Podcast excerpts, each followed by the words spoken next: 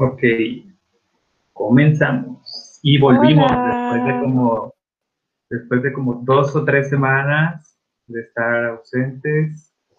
Es culpa de Andy. Ah, no te creas. Puede ser, pues algo de eso es cierto. ¿Algo? Pero bueno, ya hablamos nuestras, nuestras situaciones. Quizás no nos ha estado yendo muy bien del todo, pero bueno, lo importante es que hablamos, nos entendemos, nos apapachamos y nos queremos mucho. Sí. Pero bueno, ya volvemos con otro episodio y vamos a hablar ahora sobre los estereotipos. Ese es un tema que yo tengo preparado para exponérselo a Andy y ya vamos a ver este, qué sale de todo esto. Entonces, pues como es la costumbre, o como vamos a empezar a hacer la costumbre, primero va la parte teórica y ya después vemos cómo se desenvuelve esta conversación.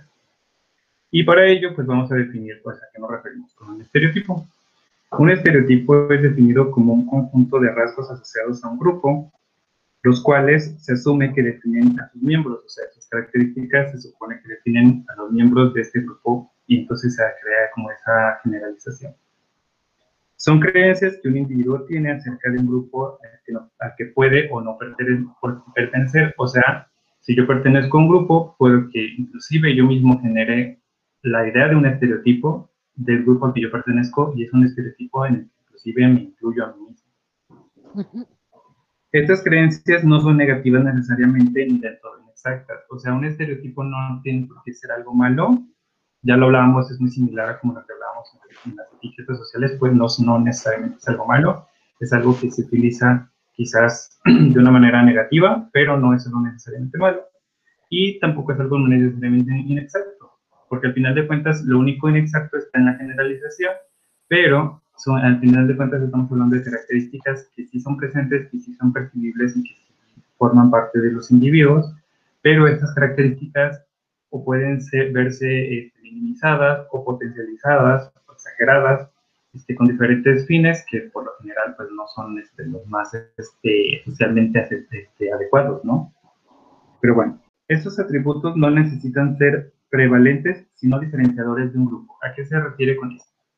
Que las características no necesita, digamos que una característica estereotípica de un grupo no, no necesita estar presente en todos los miembros del grupo, sino que esta característica tiene que ayudar a diferenciar un grupo de otros.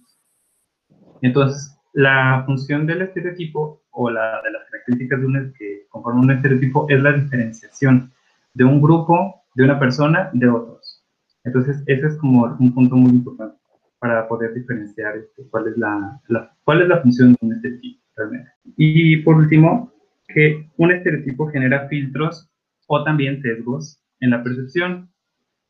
hay un autor que se llama Lippmann que dice que tiene una frase que también es muy interesante, que dice que no conocemos las cosas y después las definimos, sino que primero las definimos y después las conocemos o nos presentamos ante ellas. Entonces, esto quiere decir que primero nos generamos una idea de un estereotipo y después nos afrontamos a las personas que, que conforman ese estereotipo. Y ese estereotipo entonces va a condicionar mucho la manera en la que vemos o, o la manera en la que percibimos a las demás personas. Entonces se crea un, un filtro, un sesgo que nos hace, este, que conflictúa esta parte de la percepción del entendimiento, de la comprensión, del afrontamiento con otras personas. Y nada más mencionar tres pequeños puntitos que son las funciones de los estereotipos. Eh, la primer, el primero, lo que es más importante, es un estereotipo, un estereotipo ayuda a la, a la economía cognitiva. ¿Pero qué se refiere con economía cognitiva? Que simplemente nos da un resumen de algo que es, digamos, un poco más complejo. Un estereotipo nos da digamos, un resumen de cómo son las personas en un grupo. Entonces no tenemos que conocer a todas esas personas de ese grupo, no tenemos que involucrarnos este, en la cultura de ese grupo para poder entender quiénes son. Simplemente el estereotipo viene y nos da un resumen de todo eso. Entonces eso es más fácil y es algo que nuestro propio cerebro tiende a hacer con, con las personas, con muchas otras cosas, porque nuestro cerebro tiene que economizar y eso tiene la función de procesar este, el conocimiento de la mejor manera. para no tener que saturarnos y es un poco más adaptativo realmente. Eh, la segunda función es la protección egocéntrica, que esto ya es un poquito más este, este, delicado de tratar, porque habla, por ejemplo, de que, de que a través de los estereotipos podemos este, deslindarnos de ciertas responsabilidades, de ciertas culpas. Eh, por ejemplo, cuando los este, gringos culpan a los migrantes mexicanos de o migrantes en general de, de por qué no tienen un buen trabajo. ¿no? Entonces, la culpa de por qué yo, este, gringo americano, no tengo trabajo es por culpa de los migrantes. Entonces, hago uso de ese estereotipo para proteger mi ego y para culpar a otras personas de algo que pues, pues, claramente no tiene nada que ver. Y la última función de un estereotipo es la función social, que es la de compartir creencias con otras personas, me hace, me, me ayuda a formar parte de ese grupo de personas. Si yo, perdón, si yo interiorizo ese estereotipo masculino, me ayuda a formar parte de otro, o generar un grupo con otros hombres que también tienen eh, interiorizado este estereotipo. Entonces me ayuda a socializar, me ayuda a formar parte de un grupo, me ayuda a formar, a, generar aceptación de la sociedad hacia mí. De todo esto que hemos hablado, que es bastante, ¿qué puedes decirnos, Ana? ¿Qué puedes compartirnos? ¿Qué estereotipos tienes interiorizados o conoces tú? Mm. Estaba escuchándote y mientras estaba escuchando pensaba en las funciones. Mm, y no, no, en este momento no tengo tan claro cuáles son los estereotipos que yo tengo interiorizados, así tal cual. Pero estaba pensando en, en esta parte de la función social, como en la pertenencia, que también tiene que ver con la identidad de la persona. Y claro que a veces pensamos cosas de nuestra identidad, ¿no? Pero no siempre pensamos a qué grupo, con qué grupos nos identificamos tan conscientemente, ¿no? Pensaría yo como una, una, un estereotipo, bueno, un grupo al que yo siento que pertenezco es al de feminista, ¿no? Eh, Mm, los rasgos del, movimiento que yo identifico como parte del movimiento, yo me considero que, coincido con ellos o que me representan o porque pues soy mujer, porque he visto mis, estos rasgos, ¿no? He visto mis derechos eh, aplastados por, mi género, eh, Mm, he vivido situaciones que muchas mujeres han vivido al respecto por todo lo que tiene que ver el género. Entonces también a lo mejor sería entrar también al grupo de mujeres y todos otros grupos que también entran dentro de del movimiento feminista. Pero también estaba pensando que no todas las cosas que nos achacan a las feministas necesariamente son ¿no? Porque son mm, como parte de este resumen cognitivo que han hecho las personas, porque a lo mejor algunos rasgos individuales de personas que se han nombrado como feministas, ellos consideran que todas las feministas lo tienen, ¿no? O que, em, no sé, como que no se ha logrado abstraer realmente los rasgos y a veces hay cosas que se identifican como feministas cuando no necesariamente son feministas. A lo mejor son herramientas para mostrar posturas, pero no necesariamente son feministas. Y pensaba en este resumen, ¿no? Ah, creo que como es lo más fresco, porque acaba de ser el 8 de marzo, creo que es lo que tengo como más fresco en cuanto a estereotipos y en cómo también se ha responsabilizado mucho a incluso al grupo se, o se, quiere, o se busca responsabilizar de cosas que no necesariamente son responsabilidad del grupo, como, ah, ¿por qué no luchan también por los hombres? Es como, no, es que nosotros no es nuestra responsabilidad, pues. Porque los hombres no luchamos por nosotros mismos. Sí, sí, sí. No sé. ¿Tú con qué estereotipos te identificas? Bueno, bueno, Ahorita, ahorita paso a eso, pero quería mencionar este, lo que dices, como por ejemplo de la, del tipo feminista.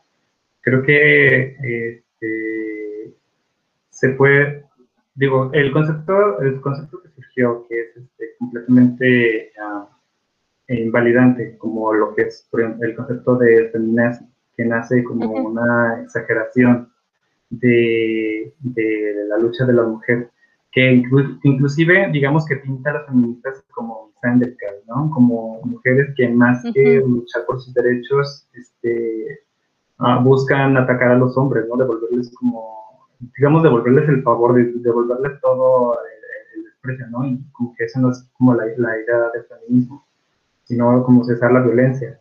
Entonces, creo que este, por el hecho de que quizás haya habido o haya eh, individuos, mujeres, que quizás hayan expresado este, de manera agresiva en contra de los hombres, este, se hayan tomado, se hayan agarrado de ahí para generalizar y decir, creo que no, no quieren justicia, lo que quieren es simplemente vengarse de los hombres y, todo ese tipo de cosas, ¿no? Entonces, eso es, eso es como algo, uh, algo que incluye como dentro de este estereotipo, y eso sería como ya un dato.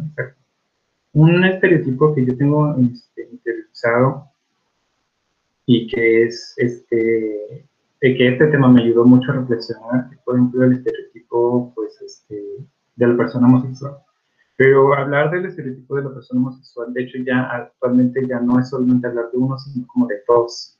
Así es como, como yo lo yo me Entonces, por ejemplo, tenemos como el, el, primero en el que se generaliza de que las personas homosexuales somos como, como pervertidas, somos hipersexuados, somos este, eh, personas, ajá, promiscuos, drogadictos, todas esas cosas, y crean como esa imagen monstruosa de las personas homosexuales como que, solo tenemos sexo, sexo, sexo, sexo, y, y, y, nos deshumaniza, nos deshumaniza porque no, no contempla el hecho de que somos personas como cualquier otra, tenemos necesidades este, sexuales, tenemos una vida sexual, pero no, nuestra vida sexual no es este, mayor o más desproporcionada o por más perspectivas de, de lo que podría ser una vida sexual este, de una persona heterosexual, porque también al mismo tiempo de que se crea como este estereotipo de la persona este, homosexual, se crea como un estereotipo muy ensalzado, muy divino de la heterosexualidad, como que hay los heterosexuales no,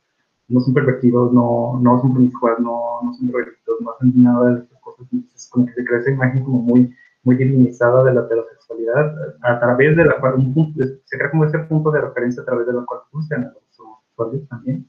Entonces eso también está como mal. Pero bueno, ese es uno de los estereotipos.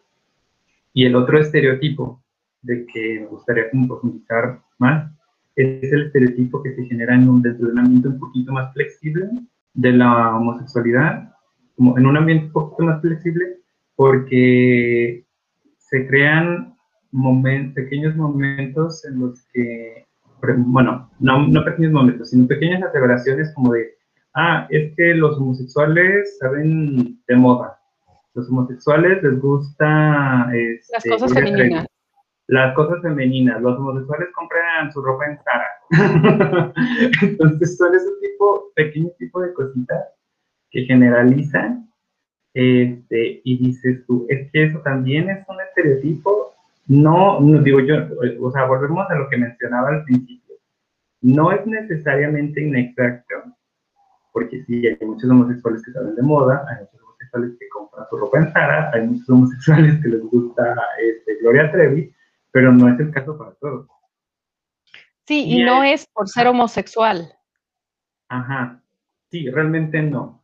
A este discurso me gustaría mencionar algo que una vez me topé, que es, por ejemplo, Ah, yo hace tiempo seguía en Facebook a una figura pública dentro de la comunidad, no voy a decir su nombre, pero una vez hizo una aseveración y casi casi escribió como un artículo muy mal escrito sobre que, era, que no era lo mismo ser gay que ser este, homosexual.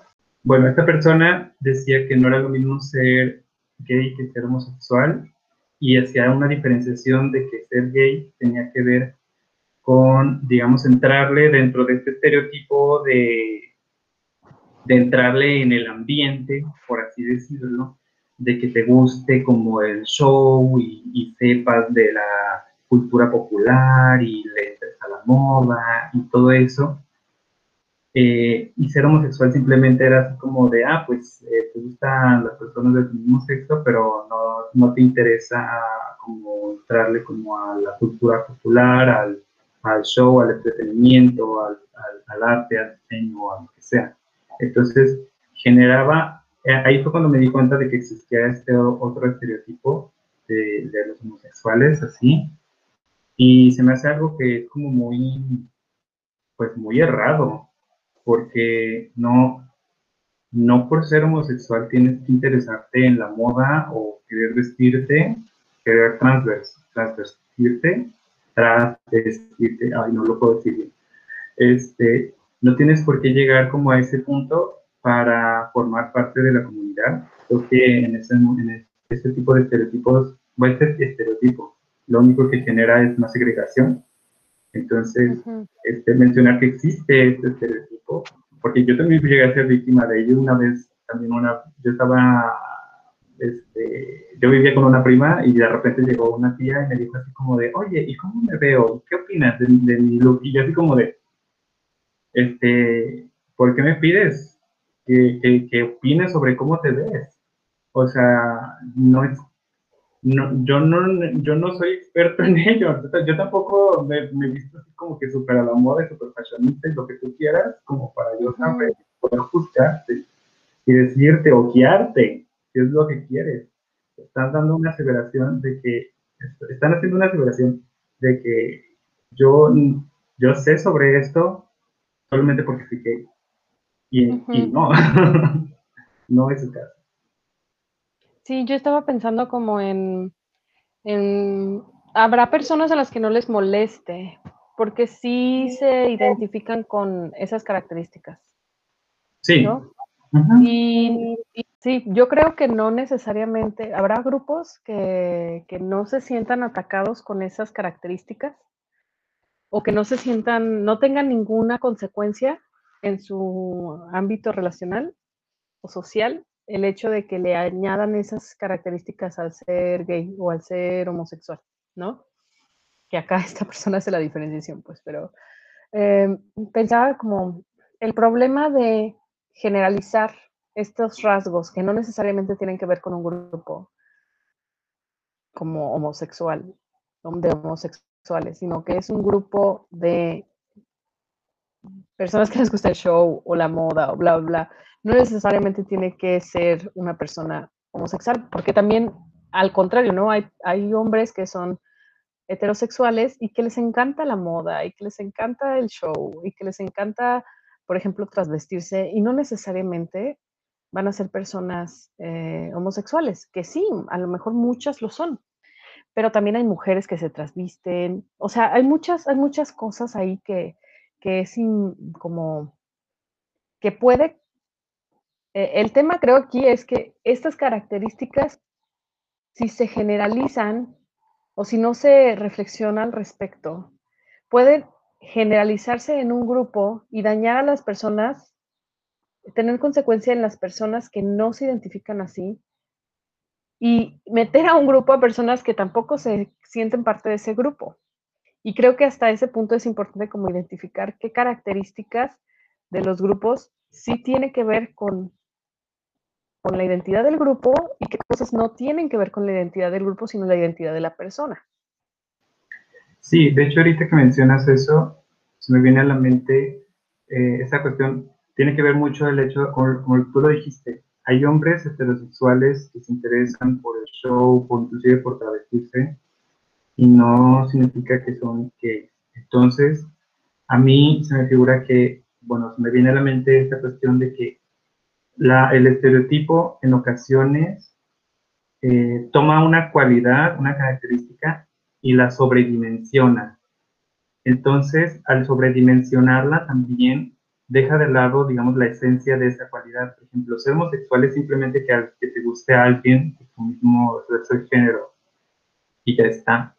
No tiene nada que ver con tus intereses profesionales, ni tus conocimientos, ni tu nivel de educación, ni tu apariencia, ni nada de esas cosas. Pero al momento de que se hace un estereotipo de las personas homosexuales que les gusta la moda, que les gusta el show, que les gusta ciertos artistas, que se dedican a cierta profesión, etcétera, etcétera, se está sobredimensionando la homosexualidad a cosas en las que no nada tienen que ver en realidad, que realmente, que esencialmente no están relacionadas. Y eso tiene, eso es un punto muy, muy interesante a tomar en cuenta al momento de hablar de estereotipos, que sobredimensionan las cosas y empiezan a meter características y cualidades de, bueno, mejor dicho, empiezan a relacionar una cualidad eh, con, otras, con otras características que esencialmente no tienen nada que ver, ¿no? Entonces empiezan a meterle más cosas al, al, saco. Y entonces se hace como esta cosa de, mm, de responsabilizar al todo el grupo de situaciones que son como individuales, ¿no? Por ejemplo, a ti ya te estaban responsabilizando de, ah, como yo ya sé que eh, Miguel es homosexual, seguro debe saber y debe tener una opinión de moda de cómo me veo, ¿no? Y te responsabiliza de tener que tener ese saber, porque tú te identificaste con cierto grupo. O, este, pues sí, como, como todas esas responsabilidades por esa, ese resumen cognitivo, que lo entiendo, pues, entiendo que, que la mente necesita economizar, o que es parte de su naturaleza, ¿no? Economizar y que anteriormente pues era muy fácil economizar cosas que no sabíamos tanto y entonces pues cualquier cosa que es nueva, ah, la voy conociendo y lo que lo voy conociendo, ay, ¿cómo que existen personas homosexuales? Ay, ¿y cuáles son mis experiencias al respecto? No, pues que son personas showceras y que además son muy femeninas y que además son escandalosas o dramáticas, o no lo sé, ¿no? O sea, cuando también habemos personas que somos escandalosas, no necesariamente nos identificamos como homosexuales, ¿no? O a lo mejor con otras cosas. Pero eso, como la responsabilidad que se da y el resumen que se hace, que actualmente se exige socialmente o estamos en un momento de la sociedad donde nos están pidiendo que no hagas tantos resúmenes cognitivos. O sea, cuando trates a una persona, no asumas que porque se identifica con cierto con cierta palabra, con cierto rol social o con cierta, no sé, parte de su identidad, característica, no necesariamente tu resumen cognitivo va a, hacer clic con esa persona y nos requiere esfuerzo y a veces no nos gusta, ¿no? Porque pues nos vemos en un error, como empezamos a tratar hacia la gente, la responsabilizamos de cosas y entonces nos dice, oye, ¿por qué me tratas así? Es como, pues es que tú eres gay, o sea, ¿no? Esto que mencionas, este, se me hace muy padre porque, por ejemplo, a lo que mencionabas de que ser gay es igual a ser femenino. Eso es algo como que tiene mucho, mucho revuelo porque precisamente eh, hay como todo un, pues, toda una discusión al respecto. Parte de esa discusión es como una coherencia, por así decirlo, entre cómo te ves físicamente y cómo eres interiormente. Entonces, eh, por ejemplo, en el ambiente homosexual, las personas, los hombres se ven masculinos se espera que tengan un comportamiento masculino también. Entonces, si te ves masculino y te ves así como varonil, lo que sea, pero, pero en tu personalidad realmente pues eres, eres femenino, eres afeminado, entonces empiezan como a atacarte, empiezan a atacarte y decir así como de, ay, no, es que yo creí que eras diferente, ¿no? Y, la gente inmediatamente se crea una expectativa de ti. Y también esto que mencionabas que tiene que ver con el efecto backlash, como el, es que si soy homosexual tengo que ser femenino porque si no entonces me siento menos homosexual o, o, o, empiezo a sentir, este, empiezo a sentir segregado, ¿no? Como de decir, ¿por qué tienes que adoptar las características de un estereotipo para formar parte de un grupo? Eso tiene mucho que ver y es como muy complicado. Se me, se me vino a la mente otro estereotipo donde viví una situación como parecida, que fue cuando empecé a socializar más con adolescentes, bueno, yo siendo una adolescente, porque antes pues solamente socializaba con mis amigas de la escuela, empecé a tener, eh, me mudé a un, a un lugar donde ya había más niños de mi edad y podía yo salir a jugar. Entonces, un estereotipo fue que yo iba a la escuela, a una secundaria colegio, ¿no? Privada. Y el estereotipo era, las niñas de escuela privada, de esa escuela privada, son fresas y son sangronas. y entonces tú... Pues, sí, sí, sí, no se me acercaba mucha gente o no, no jugaban conmigo o eran muy cuidadosos en el trato porque en exceso cuidadosos, pues como en cómo me hablaban o cómo se acercaban o no bromeaban conmigo o, se comportaban en cierta manera que creían que yo esperaba que se, se comportaran porque yo era la niña de colegio, ¿no? De, de ahí, de la cuadra. Y era como, era, era difícil porque pues yo sentía como de, no, no me traten así, a mí no me gusta, pues que me traten así, yo no estoy siendo, no te estoy juzgando por lo que tienes puesto, ni tampoco te estoy diciendo que, o sea, no estoy siendo sangrona, ni te estoy haciendo menos, ni nada, porque así, eh, o sea, empezaban como a adjudicarme o a reclamarme todas esas deudas que tenían las personas hacia ellos por haber sido presas con ellos o por haber sido como mm, por la discriminación que hubieran ejercido sobre ellos y empezaban a reclamármela a mí. No sé, como esas cosas también creo que de repente es, es importante hacer una pausa cuando estamos en un debate y empezamos a hablar acerca de ciertos grupos, ¿no? Partidos políticos, posturas sociales, eh, eh, profesionales, y entonces empezamos a reclamarles a las personas o nos reclaman deudas o, compromisos no cumplidos que han tenido, ¿no? Como, ay, no, es que eh, las personas, por ejemplo, pienso, es que los médicos de, del IMSS, bla, bla, bla, bla, son así, descuidados y, y solamente recetan paracetamol y bla, bla. Y yo, que tengo familiares médicos o que trabajan, por ejemplo, en instituciones, de repente es como de, pues es que no sé, o sea, yo no podría poner las manos al fuego por ellos, pero ¿por qué me reclamas a mí? como cosas que no, no sé, como esa responsabilidad que también cargan los grupos y que de repente no nos detenemos a, hacer pausa, a reflexionar y simplemente viene el impulso del reclamo, ¿no? Y de, págame. Sí, de hecho, esto me recuerda porque yo también llegué a tener una experiencia similar. Este, bueno, eh, para las personas que me conocen, pues saben que soy de piel blanca, ¿no? Soy blanco. Entonces, por ejemplo, yo llegaba en, secundaria, en prepa, yo tenía pues amigos de todos los ambientes, la verdad, o sea, a mí, yo, yo, no, yo no sentía que discriminar a nadie por, ni por ser así medio cholón o ser metalero, ser medio persona o lo que sea, yo me juntaba con la gente que me caía bien y entonces yo tenía una amiga que era así como medio de barrio y está bien, me cae muy bien, era muy buena onda, pero una vez salimos y salió con unos amigos que ella tenía y sus amigos me empezaron a ver feo y así, y me decía, y, y era porque esa misma, esa misma cuestión como de que ellos, por verme que yo era blanco, creía que yo era así como presón, creído, y que les iba a decir cosas o que les iba a presumir.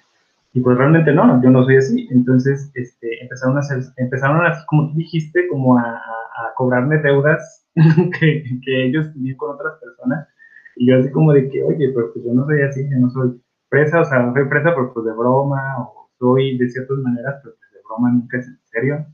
Entonces, eh, es como complicado, pero también creo yo como que también está, es importante como recalcarle a las personas de decirle, oye, es que tú estás generalizando, es que te estás dejando llevar por ese estereotipo, por esta creencia, por esta economía cognitiva, pero eh, esto es algo que es más interesante, que nos lleva a una cosa que te mencionaba, que era de que nosotros llegamos a tender a omitir todo aquello que, que desmienta un estereotipo.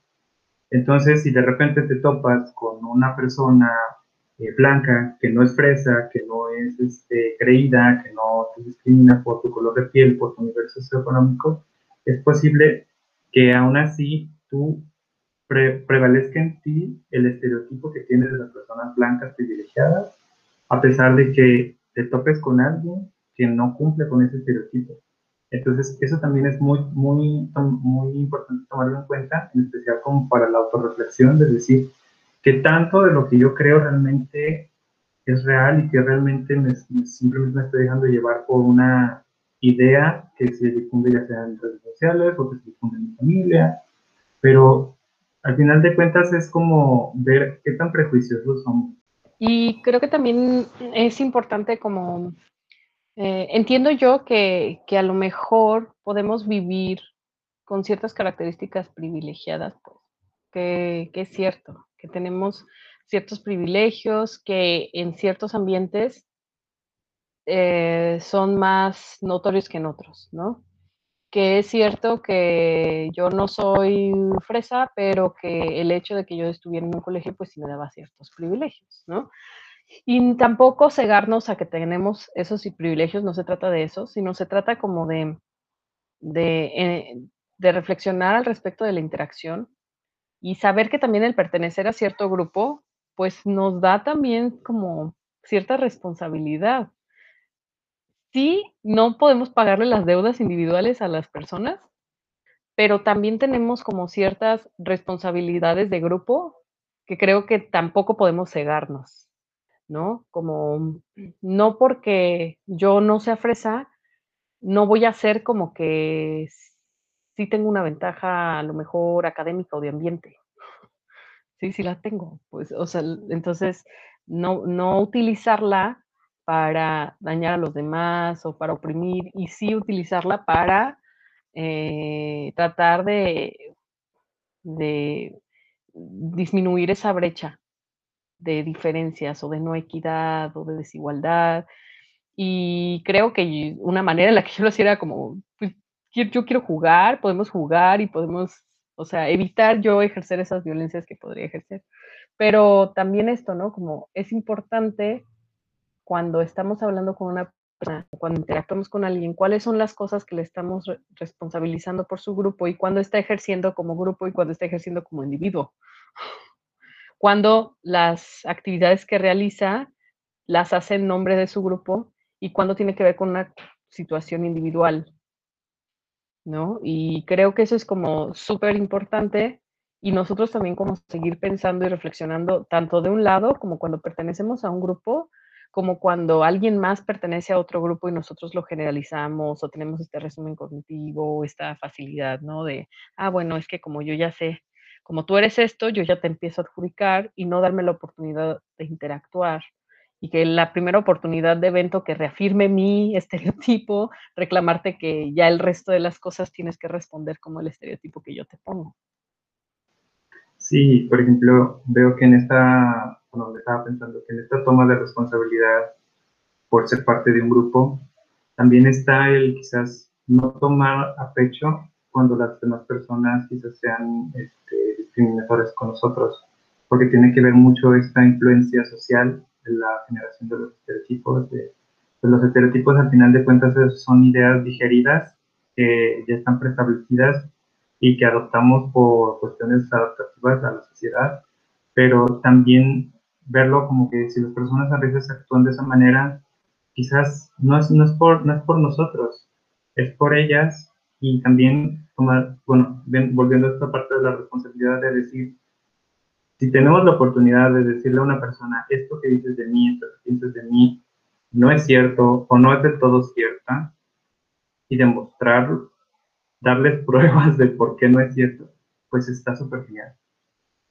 Entonces, desmentir, digamos, ese lado oscuro de los estereotipos, porque, insisto en lo que mencioné al principio, los estereotipos no necesariamente son malos, no necesariamente son falsos, pero sí desmentir aquellas cosas que sí lo son desmentir aquellas cosas que sí son mentiras, que sí son falsas, que sí son exageraciones, que sí son sobredimensiones de lo, que, de lo que es una cualidad, de lo que es una característica, de lo que es una identidad.